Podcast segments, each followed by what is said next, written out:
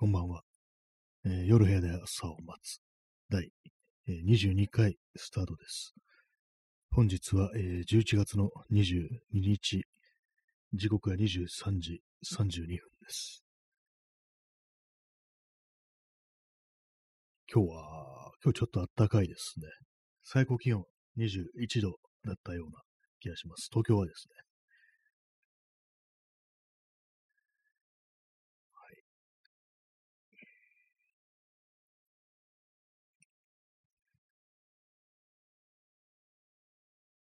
今日は、あれですね、あの、昔のことというタイトルにしたんですけども、なんかどうも昔のことばかり、こう、ね、こう考えてしまうなというね、そういう感じですね。なんかね、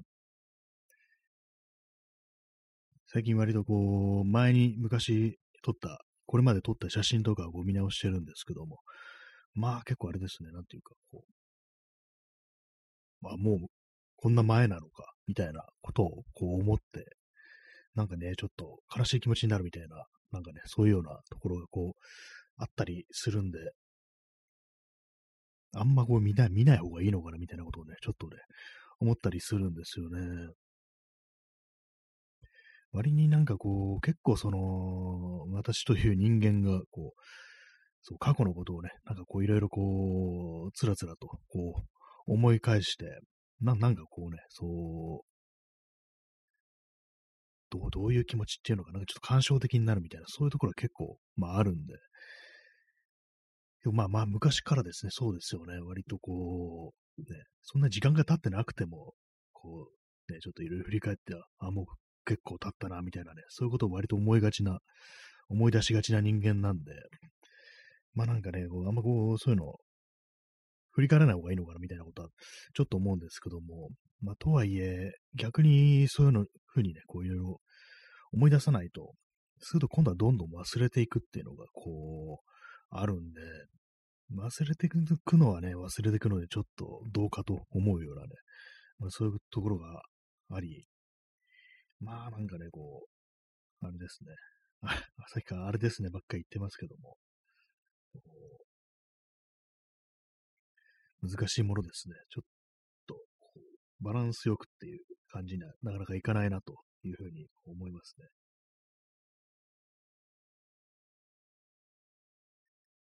最近なんかあの、まつげがよく抜けて、で、それがあの目に入るんですよね。まあ、目目にゴミが入ったみたいになるんで、結構ね、なんか、外をね、移動してると、ちょっと風が吹いたりすると、なんかね、こう、あ、なんか目にゴミ入ったなと思って、こうね、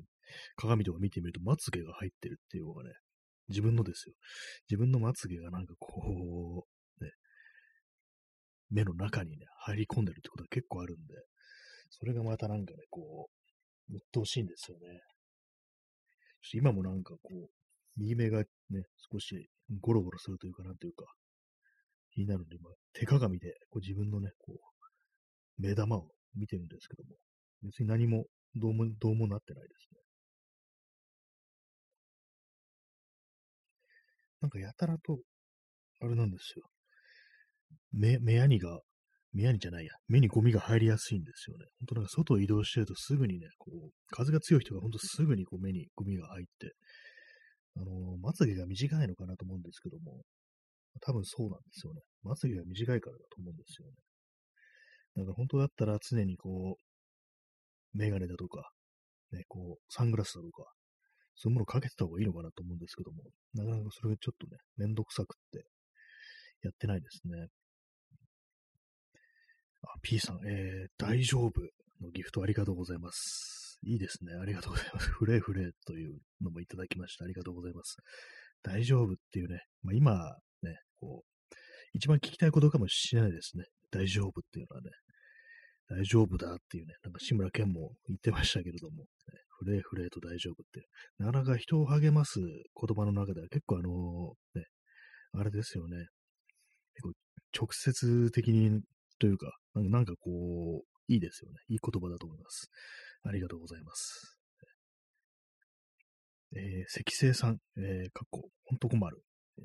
渋いですね。エンチケたくさんありますね。ありがとうございます。ねそうなんですね。延長チケット299枚というね、こう一緒にたくさんあって、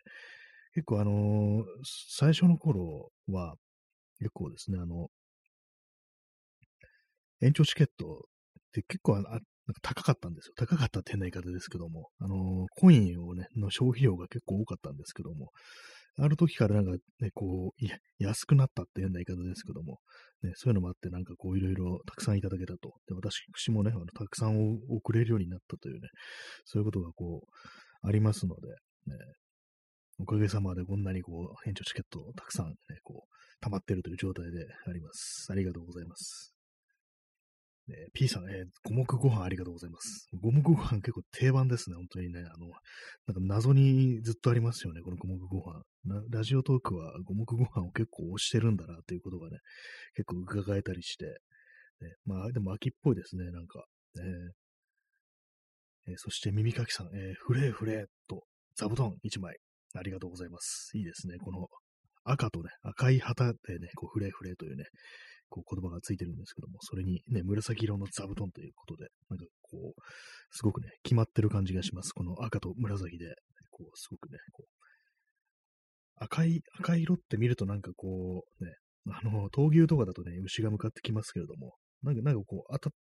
あれですからね、血圧を高めるみたいな、そういう作用あるって言いますからね、それもあってなんかこう、ちょっと元気になるような、ね、気がしますね。これちょっとあの、冷えてくるような時期だと、ね、結構いいですね。ありがとうございます。そしてあの、耳かきさん30分延長チケット、ありがとうございます。もう300、前超え、超えておりますというね、感じなんですけども。ありがとうございます。えー P さん延長チケットのデフレ現象、本当起きましたね。なんかここ数ヶ月でかなりこう、ね、8月ぐらいからですかね、なんか、7月だったか8月だったかぐらいから結構その、このラジオトークのアプリ立ち上げると、毎日あのコインもらえるっていう。でそれがあの今まであの100コインまで、ね、こう、1日でこう執行しちゃう100コインだけだったんですけども、それがあ、ある程度蓄積するようになって、結構ね、あの、まあコインが、ね、無料のコインの枠がこう増えたというね、こともあり、それであの延長チケットのデフレ現象が起こったみたいなところありますけども、で、まあ、あの延長やりやすくなったっていうのはね、こう、いいことですね。えー P さん、えー30分延長チケットありがとうございます。ねガンガン出てきますね。ありがとうございます。えー P さん、えー60歳、そろそろ血圧が高くなろうという時期に赤い服を送って何をするつもりなんだ？あ、あの、還暦、還暦行くとあの、なんか、確か赤いちゃんちゃんこでしたっけ？なんかありますよね、そういうのね。何なんですかね、あれね。ちょっと変な感じしますけども。な、なんだろう。どういう、いつからああいう習慣がね、こう、出てきたのかなっていうところを思うんですけども、確かにね、あのー年、年取るとやっぱ血圧高くなるっていうね、ことを言いますけどもね、そういう時に赤い服、ちょっとコロッと言ってくれよ的な感じなんですかね。血圧を高く。私の血圧、まあ、そ多分、そんなにね、高くはないと思うんですけども、どうなんですかね。低くもないと思いますね。え水を飲みます。今日はコーヒーがないです。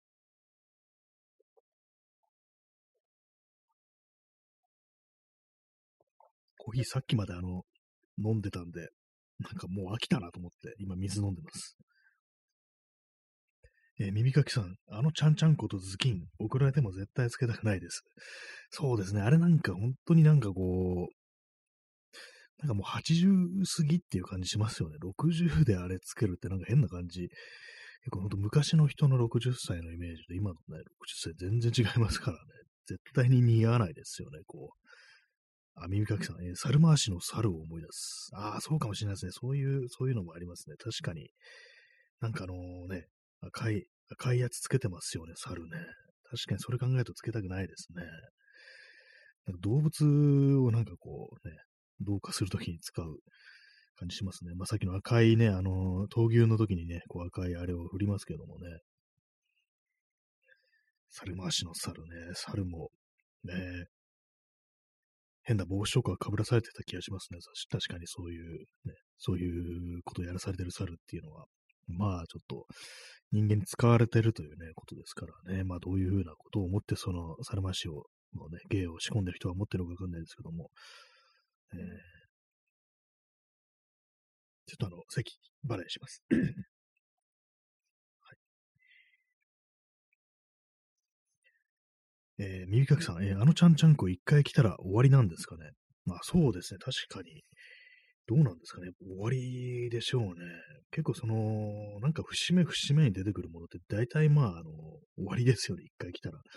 まあ、もったいないといえばもったいないというか、なんか回収されてね、また次のね、人になんかこう手に渡っていくっていうんだったら、まあまだっていうね、感じですけども、なんかね、ちょっと、ね、使い捨てみたいになると、あんまよ、このね、ご時世あんま良くない気はしますね、やっぱりね。えー、P さん、えー、人口増加の結果、燃える赤いちゃんちゃんこを60歳の人間に着せて殺傷するという法律が施行された未来を描いた短編漫画がありましたね。石森章太郎の。すごいですね。燃える赤い。それ普通に焼き殺してるっていうね。まあそういうことですよね。すごいですね。60歳で焼き殺されるっていうね、ほんと最悪ななんかね、こう、世界ですけども、え人口増加の結果、人口増加、ねえ、何なんですかね、あの、人口って今多分増えてるんですよね。なんかちょっと前ニュースで、こう、何十何億人に到達みたいなことをなんかどっかで聞いたことあるような気がするんですけども、まあ、ただ、まあ、バランスが悪いってことでしょうね。その、これから生まれてくる、命との、なんか、その人口というか、その年齢別のバランスが今ちょっと良くない。まあ、国によるんでしょうけども、なんかね、まあ、でもコントロールするのってね、難しいんですかね。よくわかんないですけどもね。どうすればいいんですかね？このこのね、この世界ってどうすればいいのかなってたまに思うんですけども。えーえー、耳かきさん、えー、メルカリとか。ああ、そうですね。確かに、普通に売るっていうね。買う人もどういうね、立場でっていうね、感じですけども。ね、メルカリで売られてる。何でも売られてますからね。メルカリであの、あね、安倍元総理がね、こう、撃たれた現場のに落ちてた小石とかがなんか、メルカリだったかどうかわかんないですけど、売りに出されてたっていうのがあったりして、もう終わりでしょう、この国みたいなね。なんかね、そんな感じのこと思っちゃいますよね。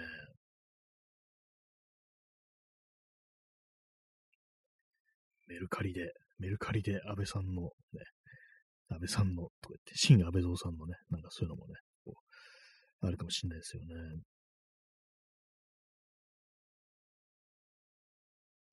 メルカリ最近使ってないですね。なんか、本当一時期ね、ちょいちょいちょいちょいね、使ってたんですけど、なんか買ったりしてたんですけども、まあなんかもう全然こ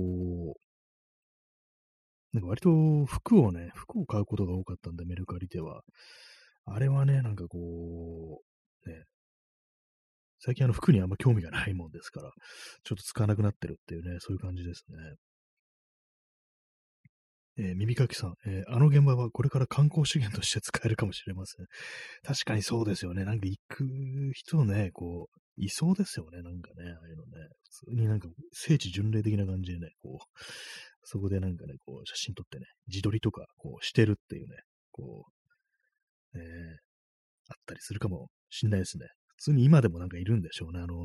ー、ね、なんか喧嘩台とかあるんですかね？どうなってるんですかね？よくわかんないですけども。おそらくはなんかそんなことやってる人いるんじゃないかななんていうふうにね、思ったり、こうしますね。えー、P さん、えー、子供の人権を売る、売る宗教に飲み込んだが、メルカリで、あメルカリで 子供の人権を売るっていうね。ねまあね、なんかたまにね、こう、ね、なんかネタで言いまし、言いたくなりますよね。メルカリで人権売るかみたいなね。なんかそういうことをね、こう、言いたくなる時ありますけども。えー、まあ、そういうね、そういう商売、人権売りますっていう商売、そういうプラットフォームみたいなのがこれから出てきたりしてっていうね、まあ、奴隷売買じゃないかっていうね、人身売買みたいなことをやるね、こう闇のアプリみたいなそういうものが、もしかしたらもうすでにあるのかもしれないです。ダークウェブとかでね、もう実はね、なんかそういうものがあったりするのかもしれないですよね。はい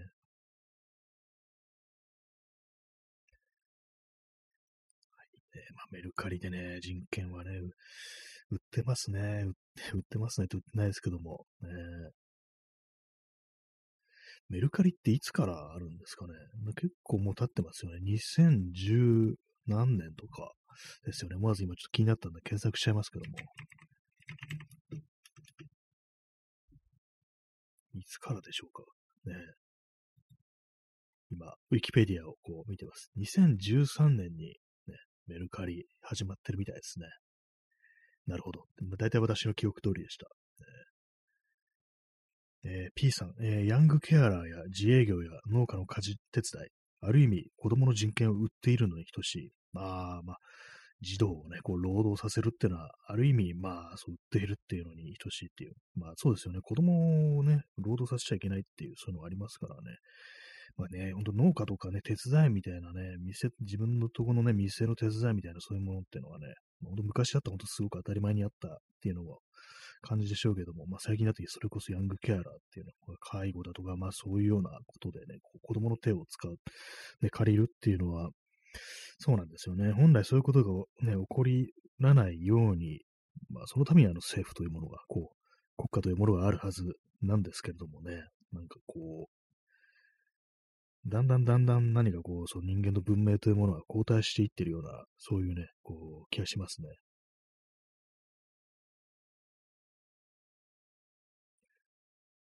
まあ、メルカリアのね、2013年というね、感じですけども、えー、耳かきさん、えー、親に売られてるユタボン。ああ、なんか、そういうようなね、あれはね、こう、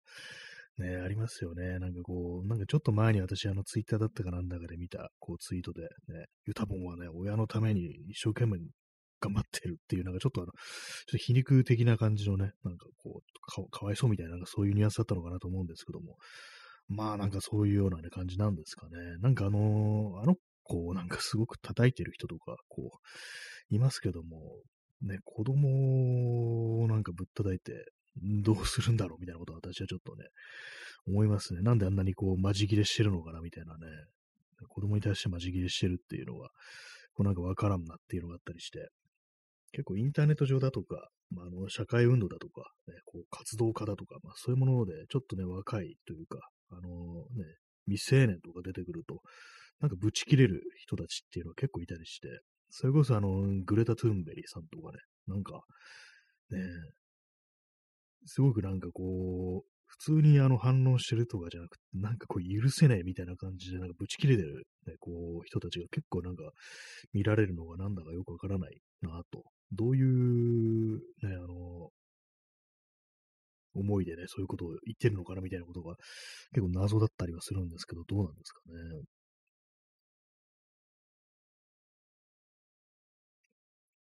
はいね、まあ、そういうね、子供の、ね、人権が売られてるメルカリというアプリがある。まあ、売られてないですけども。まあなんか、なんなんですかね。メルカリって何が売られてるんですかね。私はなんか物しか見たことないですけど、もしかしたらサービス的なものも売ってたりするんですかね。まあ、ヤヤフオクとかね、なんかあのー、ありますよね。あの、作業を売る、作業って言ったらあれですけども、なんかあの、加工とかね、するっていうもののそれやりますよ、みたいな、そういうのもあったりして、利用したことないですけどもね。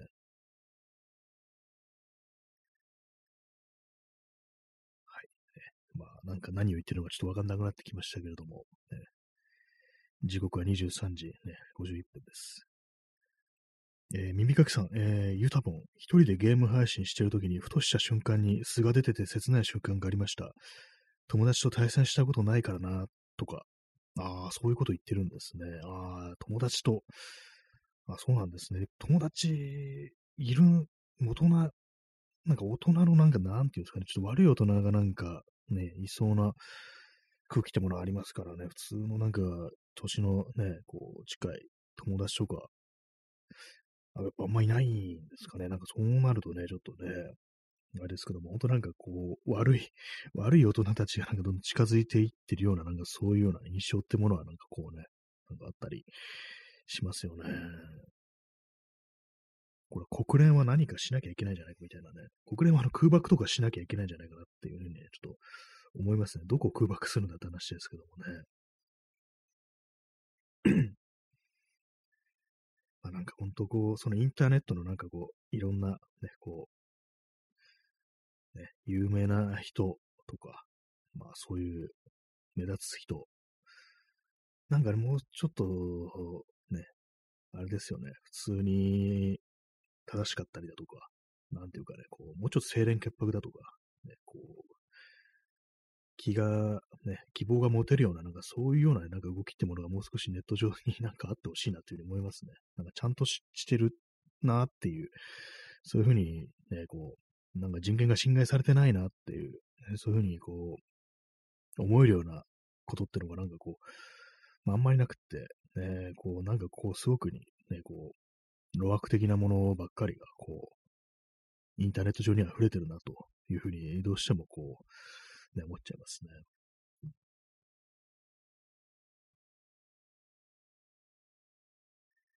はい。えー、まあ、そういう、ね、感じのことでね、なんかこう、いいね、いいね、まあ、のものがね、いいことがなんかなかなかね、ないですね。えー、P さん、えー、精密空爆が、えー、民間人に被害を出さないというなら、アスホールのケツの穴をピンポイントで破壊してみせろ。あなんそうですね、確かに、あのね、絶対にね、ピンポイント爆撃なんて言いますけども、ね、しょっちゅうでもありますよね。なんか誤爆したとかね、結構つい最近もなんかあったような、こう、気がするんですけども、普通に関係ない民間人のいるところにね、こう、ミサイルって被害が出るなんて、必ずね、こう、そういうところ、ね、ことには付きまといますからね、たまったもんじゃないですよね。いきなりミサイル飛んできて殺されるっていうね。ね、なんかこそ、そのニュースだけで終わりますけども、あの後どうなってるんだろうっていうふうにね、殺され損かよみたいなね、まあ多分そうなんでしょうけれども、なんか非常になんかね、嫌な感じになりますよね、あの見るとね。アスホールのケツの穴をピンポイントでっていうね、まあ、某、某なんかアスホール太郎さんのことを思い出しますけども、ね、ピンポイントでね、こう、狙っていくっていうね、そういうことやってほしいですよね。かなりの精度ですね。こう、人間の肛門をなんかピンポイントで破壊するっていうね、もうめちゃくちゃもう、数センチをね、数センチを狙うっていう感じですからね、ものすごいこう、ね、こう、精度ですね。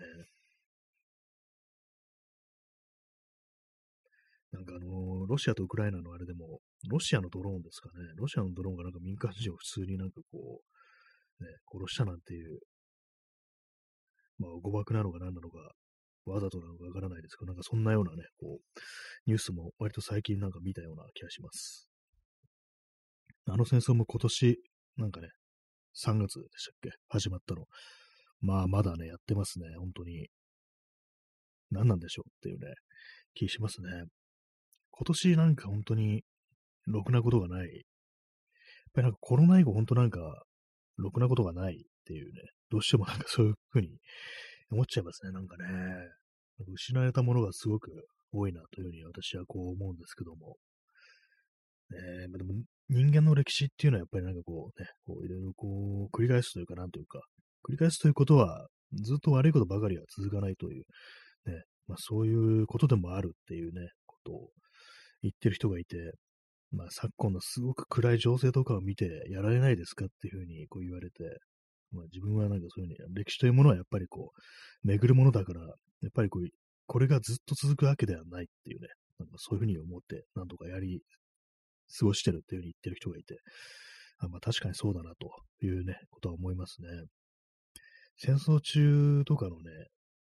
ああいう暗い時代を生きてた人たちはどう思ったのかななんていう、まあ、これ同じような話、多分ここの放送で何回もこうしてるとはこう思うんですけども、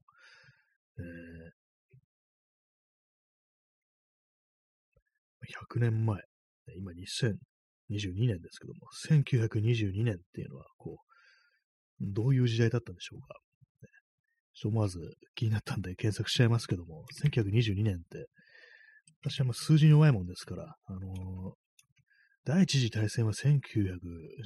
年とかでしたっけ？なんかこの辺すごくいい加減でね、よくわからないんですよ。えー、1922年。ウィキペディアでこう1922年のね、こう、項目がこう表示されていますけども、何が起こったのかよくわからないです。ね、大正11年ですね。大正11年って何があったんだろう？こうだーっとね、こう見てますけども、よくわかんないです、よく、よくわかんないわけではないですけども、なんかこう、バッ、パッとね、なんかこう、何があったっていう大きな出来事っていうのはこう、あんま出てないですね。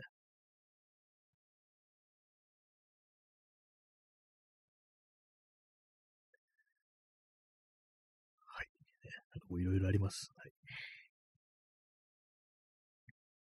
えー、何を言うとしちゃおうかな。そうですね、こう、まあ、繰り返すものだと。歴史というものは繰り返すものだと。どうもそういうことらしいですね。23時57分、あと3分でね、11月22日が終わって、11月23日になりますけども、当たり前のことを言うなというね、そういう感じですね。何かこう面白いこと、楽しいこと、笑えることというものを今、こう、言おうとしてるんですけども、パッと出てこないものですね。今日結構ね、あの、私自身が、あの、非常にこう、なんか、こう、落ちたね、こう状態でね、こう喋ってるというものですから、ね、こう、なんか出てこないですね。あ、耳かきさん延長してありがとうございます。延長させていただきました。ね、本日も、ね、こう、延長チケット使わさせていただきましてありがとうございます。ね、延チケありがとうございます。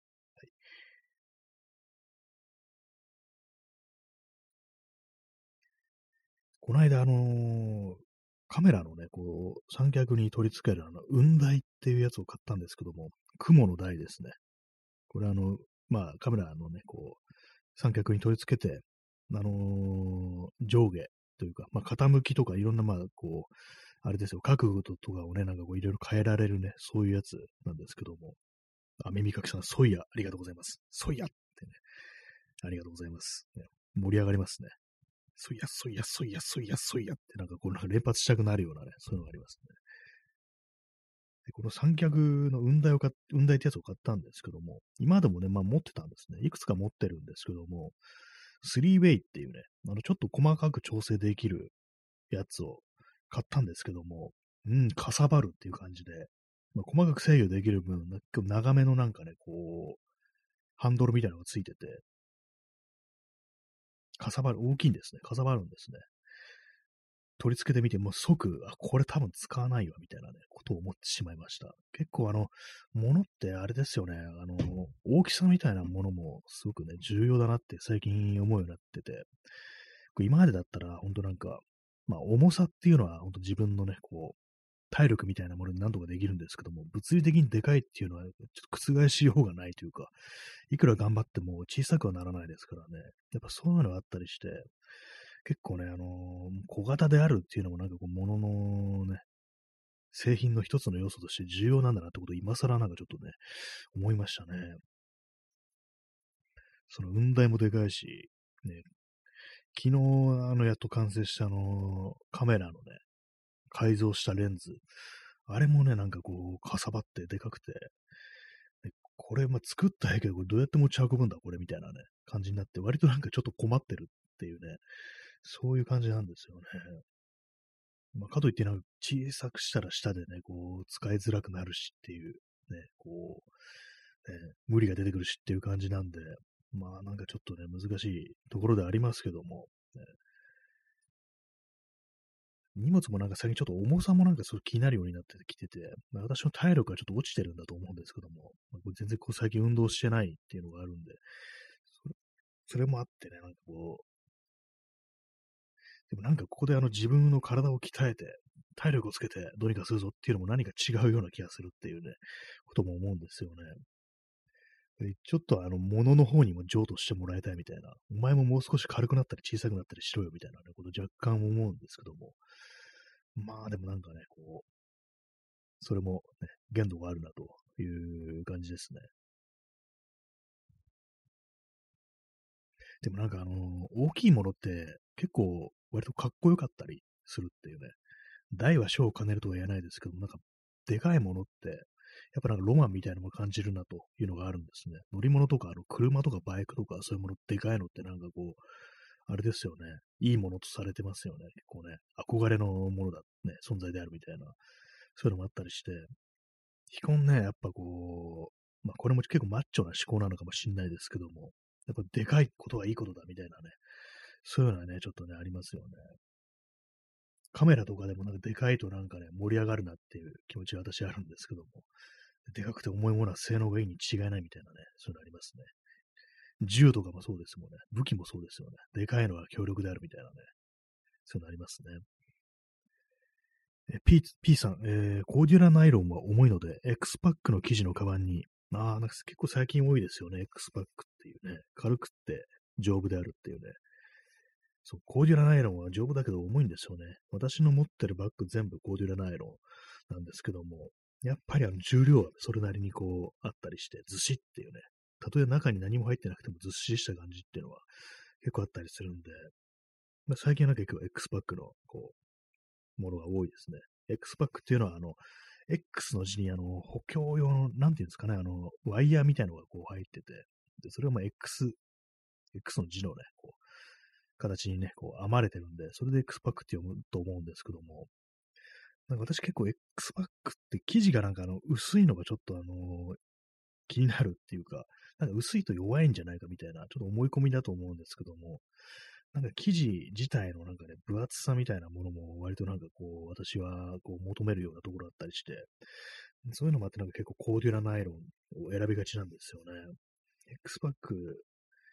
軽めの小さめのものだったらいいんですけども、割となんか大きめのね、たくさん物を入れるようなバッグで X パックって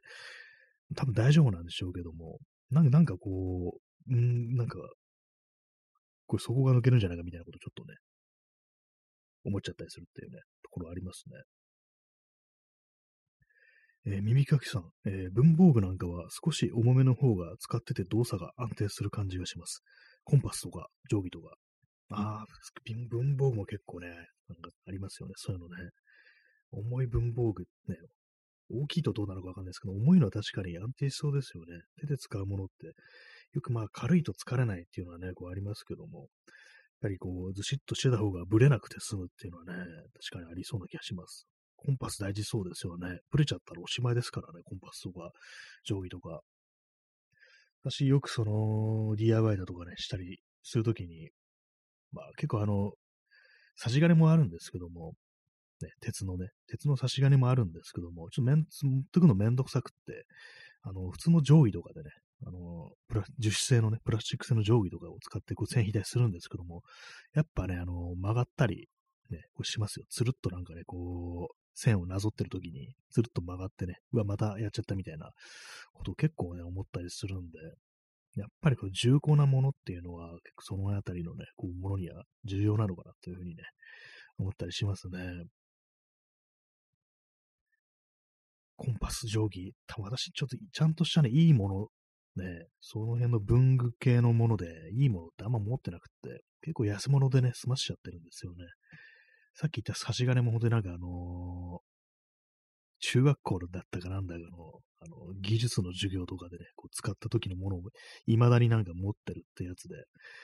まあ、ちゃんとしたの多分それぐらいで、定規類はなんかね、こう、なんかほんとわけのわかんないというか、なんか文房具系のね、あれからなんか流用しないような感じのばっかりこう持ってるんで、ちょっとね、なんか物を作るとしてはね、なんか良くないんだなというふうに思うんですけども、も結構その定規とかね、ああいうものってちゃんとしたやつ結構高くって、なんか、うーんっていうね、ふうに思っちゃって、あんまこう、そのね、こう、買う気にならないっていうか、手がね、今あるもんちょっと何とかするかみたいな気持ちになっちゃうね、ことがね、結構あるんですよね。まあ、でもいつかはまあ、いつかはとか言ってるじゃない、今買うんだって感じですけども、なんかこうね、や安いもんで済ましちゃってるのは、ね、良くない癖ですね、本当にね。えー、P さん、えー、強いもの、巨大なものが好きなので原発賛成。ああ、なんか結構あの、原発ね、推進派みたいなのってそういうような思考って結構あったんじゃないかみたいなね、あるんじゃないかみたいなこと割と思いますよね。本当なんかあの核兵器にも転用できるからみたいなね、なんかそういうこと考えてる、ね、こう、推進派みたいなのもこういそうですけども、まあ嫌ですね。原子力はやばいっていうね、核はやばいぞっていうね、ことは確かに思いますね。まあ、火力発電とかに比べると、あの施設そのものの大きさってのはどうなんですかね。あんま変わんないのかな。でもなんか結構その、原発ってなんか排気筒みたいなやつがバーンとあってすごく大きいっていうね、まあ、これイメージですけども、なんか非常にままがまがしいね、こう、建築っていうね、建物、構造物っていう、そういうね、こう、気がしますね。なんか感覚ありますね。怖いですよね、なんかね。なんかこう、やっぱりその事故を起こしたね、原発、なんかそういうね、あの、昔のニュース映像とかそういうのでね、こう、見た、写真とかで見た、ね、イメージでそういう風に刷り込まれてるのかもしれないですけども、なんか原子力発電所ってね、なんかビジュアル的になんかもう怖いですよね、すごく。私はなんか、割となんかこう、そういう、ああいうのね、なんかこう、うわっていう感じでね、怖くなったりしますね。見てると。まあ大きいもの、巨大な建築ってものは割と興味があったりするんですけどもね。まあ大きいものっていうのは、ちょっとね、怖いという感覚も結構ありますからね。まあ、巨大生物とかね、怖いですからね。巨大な建築とか、巨大なね、あの、大仏とか怖いっていう人いますよね、たまにね。私は大仏とかはそうでもないですけども。まあなんか、なんか大きいものが怖いっていうのはわかる気がします。私のこう友人がなんか結構その仏像系に弱くって、デカめの仏像みたいなのが怖くって、なんか一緒になんか旅行に行った時に、たまたまなんかどっかのお寺みたいなところに、割とちょっと大きめのね、こう仏像があったんですけども、それがあのライトアップされてて、ま、冬、冬だったんですけども、ライトアップされてて、で、雪が降ってて、で、それをそっちの見た瞬間、うわっってなんか目そらしてましたね。あ、これぐらいでもやっぱ、こう、怖いんだみたいな感じで、まあ、ちょちょっとあれ見たくないわみたいなこと言ってて、そうか、仏像に弱いのか、みたいなね。仏像というか、巨大な仏像に弱いのかっていうね、ことをね、こう、意外な一面を見たな、みたいなね。意外でもないですけども、なんかそういう弱点があるんだなと思ったことを思い出しますね。え、水を飲みます。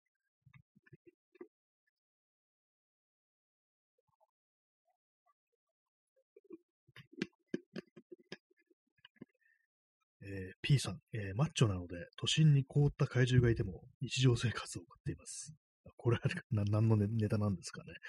都心にね、凍った怪獣、いつ動き出すかわからないけれども、ね、こう、すぐに普通に過ごしてるっていうね。まあ、ある意味何かこう、その原発的なものっていうのもの、怪獣みたいな、ね、こう、そういうね、こう、感じがしますよね。もしかしたら何かこう、動き出すかもしれないみたいなね、そういうことを思わせるっていうのは、こう、ちょっと怪獣的なものがあるというね、気がしますね。あ P さん、えー、シンゴジ。シンゴジは、あ、そうそうですね。最後、最後凍らせるんですよね。そう、知りませんでした。知りませんでしたつか、み、見てません、見てなかったんでちょっと思いつかなかったんですけども。ね、シン・ウルトラマンは見たけど、シン・ゴジラはまだ見てないんですよね。まあなんかね、こう、慣れちゃいそうなところはありますよ、本当にね。東京湾のね、こう、真ん中とかにバーンとなんかね、そういう、ゴジラ的なね、こう、氷漬けの怪物とかがいても、動いてないんなら大丈夫っていうね、みんなそういうふうに思い込んで普通に暮らしていくっていうのはね、結構ありそうなね、気がしますね。はい。ね、今日のタイトル、ね、こう、昔のことというね、と タイトルしときながら、特にそんな話もあんましてないんですけども、まあ、昔のことを振り返るとなんか結構その、ね、センチメンタルになってしまい、なんかそれがちょっと辛くなってくるみたいなね、なんかそういうことがあるというね、ことをさっきまで割とこう思ってたんですけども、まあ、あれですよね、基本的に時間をまあ進んでいくということもあり、ね、こう、時間が進むっていうのはまあ新しいものが生まれてくるというね、ことも、が、まあ当たり前なんで、まあ、とはいえ何かこう、喜ばしき新しいものっていうのは、こう、一体何だろうっていうふうにね、こう、思ったりするんですけども、ね、まあ、もし皆様そういうのを思いつきましたら教えてください。なんかいい、いいニュースあったら教えてっていうね、そういう軽めの感じですけども、ね、そうですね、この間あれでしたね、あの、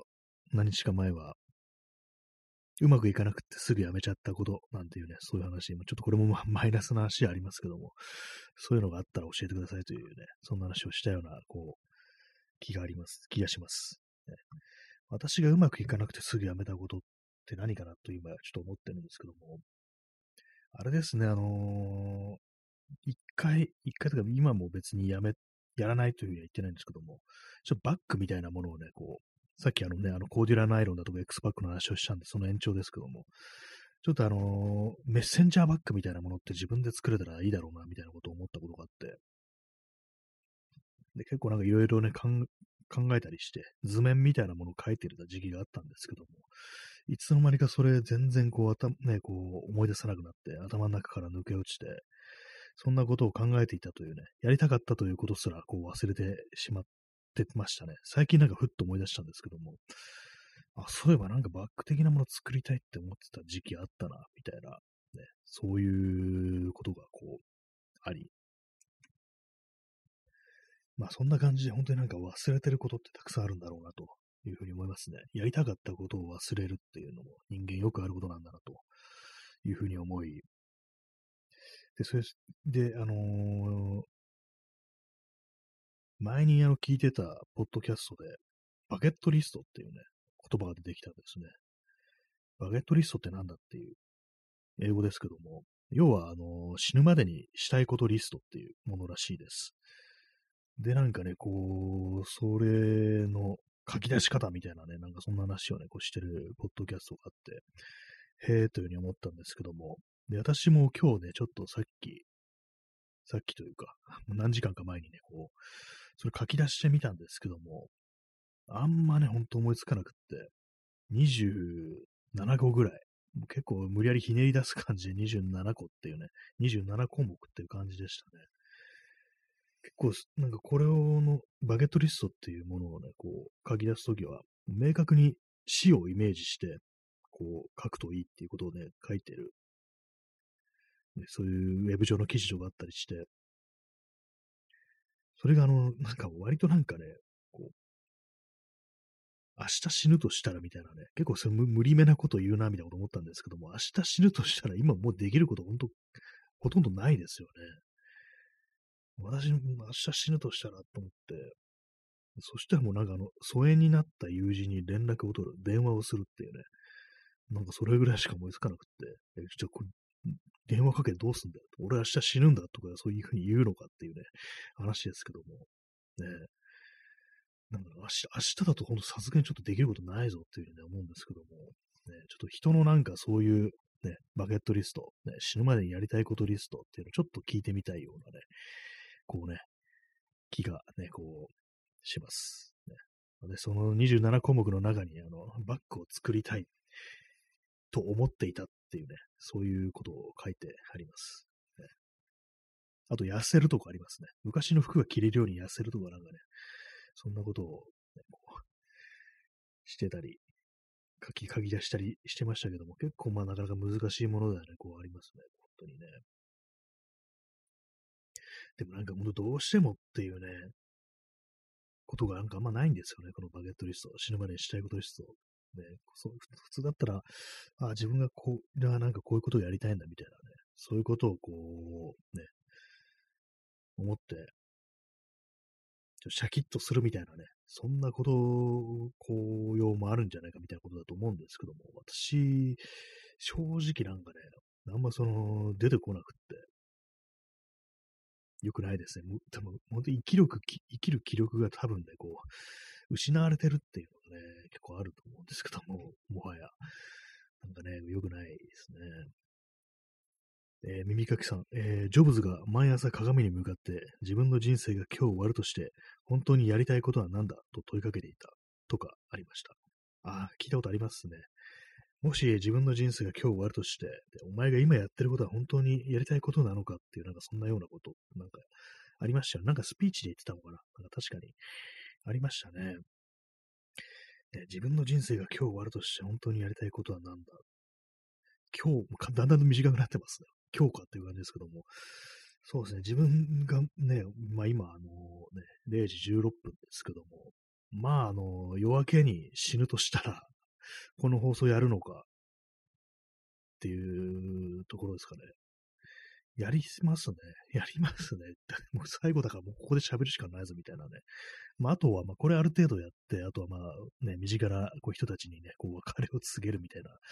感じにはなると思うんですけども、まあ、ある程度このラジオやると思いますよ、私は。えー、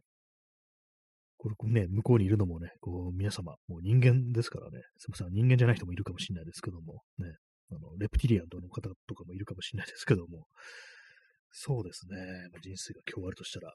命が夜明けまでってなったら、ね、皆様は何をしますか？まあ、こういうふうに人に喋って、で、身の回りの人に会って、で、まあ、あとあれですね、あの、まあ、その、この私のね、こう、バケットリストに、こう、書いたものとして、あの、何か、あれですよね。物の浄土ですね。自分の持ち物をあげるっていうね。なんかこう、まあ、使えるものですよね、本当にね。なんかこうカメラとかですね、私の場合、これ誰にあげるかなみたいなね、なんかそんなことちょっとね、考えたりしたんですけども、夜明けまでにそれやるってなると結構まあ大変ですよね。ちょっとあの、今来てくんないっていう風にね、なんか友達に言ったりして、いや、あの、電車ないからみたいなこと言われたりしてね。まあ別にそれはあの誰かに託せって感じなんですけども、後からね、渡せばいいんですけども。結構難しいですね、これね、なんかね。まあでも誰かに、誰に何をっていうね、そういうリストを作んなきゃいけないっていうね、のがありますね。となんかこう、まあ普通にね、こう、ちょ、何言ってるのよくわかんなくなってきたな。なんで物をあげなきゃいけないんだ、そもそも。ね、売ればいいじゃないかっていうね、ちょっと何言ってるかわかんなくなってきたんですけども、まあ、多分そうカメラ的なね、なんかカメラ的なもの、なんか愛用してたものっていうそういうことです。今、そう、そうです。それですね。愛用してたものっていうのはちょっとあのー、他のものとかね、お金とかね、そういうものとはちょっと違うんで、何かにやっぱりこう、なんか使ってもらえたらいいなみたいなね、そういうことって、まああるんで、まあそれであの、まあちょっと連想したんでしょうね、なんかね。ちょっとなんかね、よくわからなくなってきました。えー、P さん、え、移植同意書。ああ、自分の肉体の一部っていう感じですね。内、ね、こう、臓器とか、角膜だとか、そういうものですね。ああ、そ、そういうの私やってないですね。なんかね、移植同意書。えー、まあ、どう、うん、どうなんだろうっていうね。あんまこう、その辺のこと深く考えたことないんですけども。えー、移植ってなんかあのー、結構そのお金で、ね、なんかこう、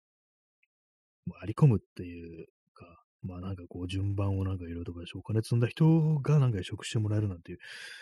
そういう世界もあるみたいななんかこう話はこう聞いたりしたこともあり、なんかこう、なんなん、なんなんですかね、移植っていうのね。まあ、身の回りにね、なんかこう、必要としてる人がいたら、もう当然のごとくって感じなんですけども、まあ、何かこう、一つのね、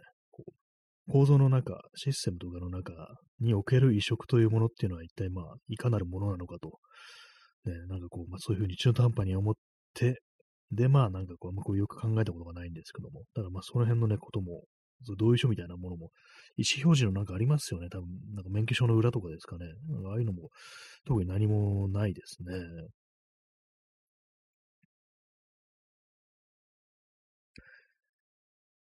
そうですね。他に、うん。まあ、夜明けまで、命が夜明けまでとするんであれば、まあ、あのね、直で会いたい人っていうのも、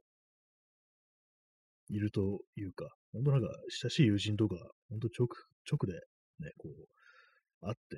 ね、こう、何か一言を最後に、まあ言われる方もちょっと困ると思うんですけども、なんかね、いきなりね、こう、ね、あれですよ、本当なんか太陽光線を浴びたら急に肺になっていくね、吸血鬼になったみたいな感じですけども、えー、結構難しいですね、こう、教授化ってね、自分の人生が今日終わるとして本当にやりたいこと、なんだろう。私のそのバケットリストにある海を見るっていうのがありますね。海は結構見たいかもしれないです。最後にね。山じゃなくて私は海ですね。山でもまあ、結構高い山だったらいいかもしれないですけども、ちょっと登るのがあの大変なんで、あのトレーニングとか一切しないんで、登ること中、ね、登る途中でなんかこう、へばって、そこで死ぬみたいなことになりかねないんで、まあ、海に、私は海にこうしておきます。まあ今ね、こう0時21分ですけどもね、私の命はあと、ね、何時間ぐらいかな ?6 時間ぐらいですかね。まあ、日の出何時なんだろう。ね、ちょっと今日の出の時間をちょっと見ますけども、ね、えー、ヤフー天気情報に書いてあるかなと思ったら書いてないんで、ね、まあ、まあ、よしとしましょう。ねえー、P さん、えー、松永久秀は大事な平雲の鎌を上としたら命を助けてやると言われたが、体に結びつけて火薬で爆散したと言いますので、愛用のものは自分の命と一緒に持っていく人も多いのでは。あ松永久秀っていうのは、こう歴史上の人物ですかね。ちょっとね、検索します。松永。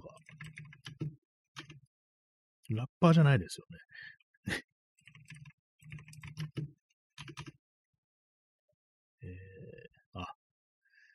あれですね。あの、歴史上の、そうですね、戦国大名ですね、やっぱりね。松永男女の名で知られるというね。あ、耳かきさん、えー、信長を何度も裏切った人ですね。あ、そうなんですね。何何度も裏切ったんですね。裏切ったけど命は助かってたっていうことなんですね。大事な平雲、平らな雲の釜、なんかそういうのがあるんですね。非常にまあ、こう美術品としても非常になんか価値が高いというそういうものなんですかね。大事な平雲の釜を譲渡したら命を助けてやるっていう、そこまで言われたけれども、まあ、自ら爆散したと、それと体に結びつけて火薬で爆散したっていうね、すごい死に様ですね。まあ、そ、そこまでしても渡したくないものがあると。大事なものはこう自分で一緒に持っていくっていう。まあ、そこまでね、あの爆発ま、爆発までされると、まあ、そっかっていうね、感じはしてきますね、なんかね。なんか普通になんかね、壊して捨てるとかね、なんかそういう、それはちょっとあの、ケチくさいなみたいなね、こと思いますけども、ね、爆散したとなれば、まあまあね、こう、やるじゃないっていうね、気はこうしてきますね。まあね、もう、夜明けまでの言ったとしたら、なんだろう。ね、なんか慌てて何もできないみたいな、こと思っちゃいますね。結構この手のなんか想像するときに、割となんか思うのが、結構あのー、まあ、これは映画とかでね、よくあるシチュエーションですから、出てくるんだと思うんですけども、結構あの、思いがちなのが、あの、小惑星が、あのね、こう、地球に追突するっていうね、墜落してくるみたいな、そういう終わり方を割と想像するんですけども、そうするとあの、みんなね、地球にいる人類がみんなね、終わるという感じですから、もうこれはあの、物をうんぬんとかじゃなくて、それはあとは人同士のね、コミュニケーションだとか、あとはまあ対自然ですよね。ネイチャー。自分がいかなるね、こう、終わり方をするかみたいなね、感じの行動の仕方になりますけども、実際どうなんですかね。小学生が追突するとなったら、やっぱりこう、なんか難しいですよね。あのね、まあ、家族がね、いれば家族と一緒にいる。で友人がいれば友人と一緒にいる。なんか全部一ところに集まると、一緒にいない人全部集めるとかなりの人数になってしまい、なんかほんとわけのわからない人混みになるんじゃないかみたいなことをちょっと思ったりするんですけども、難しいですよね。あと、それなんか時間でなんか区切るしかないですよね。こここの人とはここまで過ごしたから、じゃあちょっと次行ってくるわみたいな感じで、ね、こう、行くっていう感じで、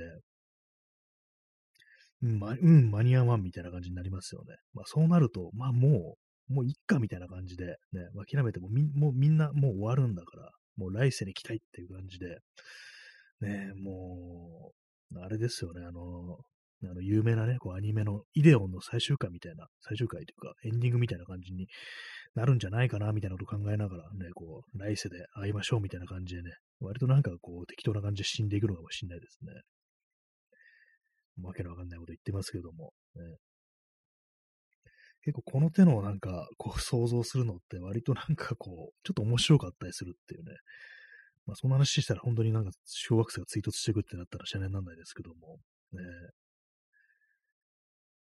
まあ死を思うことによって、まあそれこそね、メメントモリじゃないですけども、ね。そういうことによってちょっと元気出す的な、そういう効果も、まあ、あるのかなみたいなね、ことはちょっと思ったりするんで、ね。まあ、皆さんももし、あの、こう、今日で終わりだとか、まあ、その実期間はね、残りの時間は割となんか、なんでもいいんですけども、まあ、1日、2日、3日、1週間とか、まあ、そのぐらいのね、感じで、終わるとなれば、何をするかなんていうね、そういうのなんかこう思いつくものがありましたら、ね、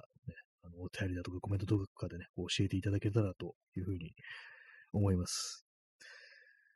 そうですね、ほんとなんか、